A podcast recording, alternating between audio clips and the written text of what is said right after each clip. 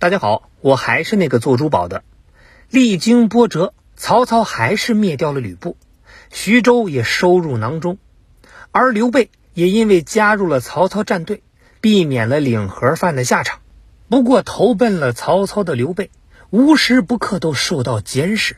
毕竟，短短几年的时间，从一个默默无闻的小商贩，一跃成为不容忽视的地方军阀。没点本事怎么可能做到呢？所以，曹操真心是不相信刘备会甘心给自己当一个马仔。不过呢，还真让他猜对了，因为刘备确实不喜欢曹操，因为他发现了一个问题，那就是曹操开始心术不正了。为什么这么说呢？时间呢还得往前推。话说董卓死了以后，手下的两员大将。李傕、郭汜是趁机造反，带着军队就杀进了皇宫，挟持了皇帝汉献帝。那曹操听说这件事以后，就带着兄弟们杀了过去。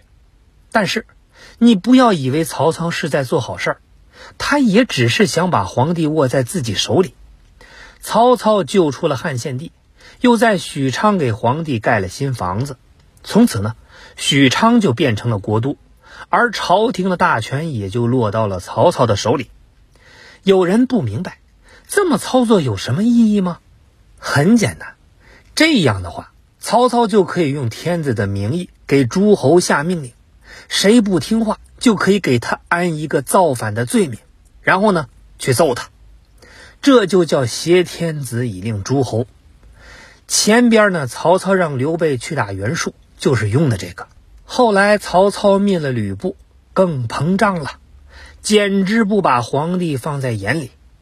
为了试一试文武百官对自己的态度，曹操就策划了一次和皇帝的打猎活动，不仅和皇帝的马是并驾齐驱，甚至还用皇帝的弓箭来射猎。要知道，在古代，这叫僭越，也就是做了超过大臣本分的事情。如果皇帝足够强硬，一句话就给你宰了。但是，此时的皇帝他不强硬啊！就在曹操用皇帝的弓箭射中猎物之后，大臣们都以为是皇帝射中的，那是一个劲儿的喊万岁。这就让汉献帝很尴尬了。这个大型的射死现场，刘备也在，所以经过呢都看在了眼里。对曹操是非常的气愤，他就想不明白，怎么当年那个只身犯险、敢去行刺国贼董卓的英雄，今天自己就成了国贼？老曹，你人设崩了呀！作为帝王之后，刘备是决定除掉曹操了。你说巧不巧？就在这个时候，有人来找他，兄弟，我们组了个团准备出道。你要不要参与一下呢？原来，自从发生了打猎那件事以后，汉献帝也想除掉曹操，但是他的一举一动都在曹操的监视之下，只能找人来做。于是呢，他就写了一道诏书，缝在了衣服里，偷偷交给了岳父董承。因为是藏在衣服里的诏书，也叫衣带诏。董承就拿着衣带诏是到处的摇人，他知道。刘备是汉室宗亲，所以呢，先拉刘备入伙。最终，刘备和其他六个人就组建了一个刺客联盟。他们是共同约定，找机会就干掉曹操。也就是从这时候起，刘备正式的站到了曹操的对立面上，而他们的第一次对决马上就要开始了。跟曹操这种智勇双全的人斗，不能只靠武力。还得有点智商啊！这不呢，刘备是刚签完字，曹操就找上门了。这儿得多说一句，为什么刘备也被称为皇叔呢？原来，投奔曹操的刘备受到了汉献帝的接见，皇帝让人是一查家谱，哎呦，刘备论起来还是自己一个叔叔。陛下，念是。孝景皇帝生十四子，第七子乃中山靖王刘胜，胜生潞城亭侯刘昂，昂生张侯刘禄，禄生沂水侯刘烈，烈生青阳侯刘英，英生安国侯刘建，建生广陵侯刘哀，哀生胶水侯刘宪，宪生祖义侯刘叔，叔生祁阳侯刘毅，毅生元泽侯刘弼。毕生颍川侯刘达，达生半陵侯刘不疑，不疑生济川侯刘惠，惠生东郡范令刘雄，雄生刘弘，弘不是刘备，乃刘弘之子也。皇叔请起，谢万岁。正巧自己走背字儿，急需刘备这样的势力帮助，于是呢，大张旗鼓的宣布，刘备。是皇叔，你们呢都要尊敬。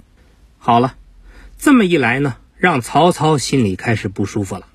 毕竟和皇帝走得太近，对自己那是不利的呀。于是呢，他决定对刘备做一个近距离的试探。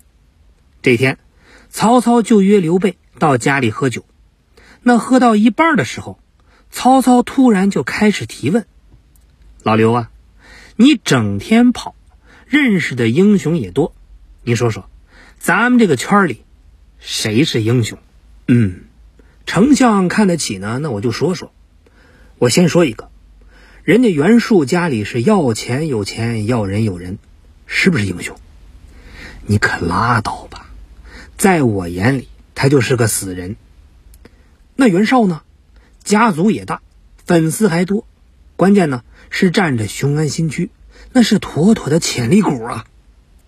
不行，这货格局太小，不配当英雄。那么刘表呢？圈里谁不知道他的大名？这该算英雄了吧？切，软了吧唧，狗屁成绩没有，他就是个老好人，不算。嗯，那孙策怎么样？小伙是一团的精气神，能打敢拼，听说在江浙沪一带是非常吃得开。我要没说错，这桌上的瓷碗是从他那儿买的吧？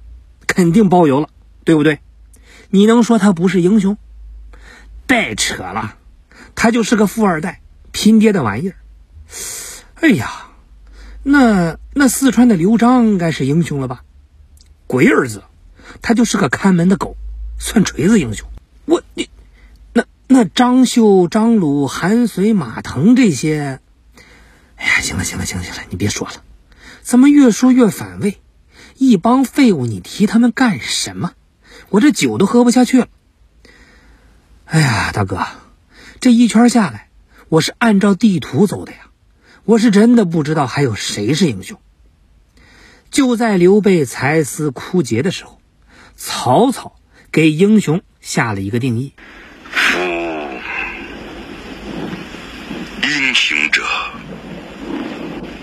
胸怀大志，富有良策，有包藏宇宙之机，吞吐天地之志也。谁能当之？今天下英雄，使君与。操儿，这段故事就是青梅煮酒论英雄。一般听过三国故事的都知道这个，可以说是非常的经典。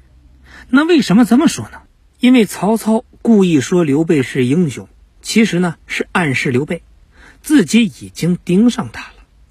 而刘备掉筷子，曹操就会以为他心里有鬼。而突如其来的一个雷声。让反应神速的刘备找到了借口洗脱嫌疑，也让曹操打消了对刘备的顾虑。被一个雷都能吓成这样，这条新闻都够雷了。但是刘备装熊，他可不熊。他知道自己只是暂时躲过了一劫，想要活命必须跑。于是呢，找了一个出差的理由，溜了。而他要去的这个地方。各位也都熟悉，就是喜闻乐见的风水宝地——徐州。那么二刷徐州，刘备又会遇到什么呢？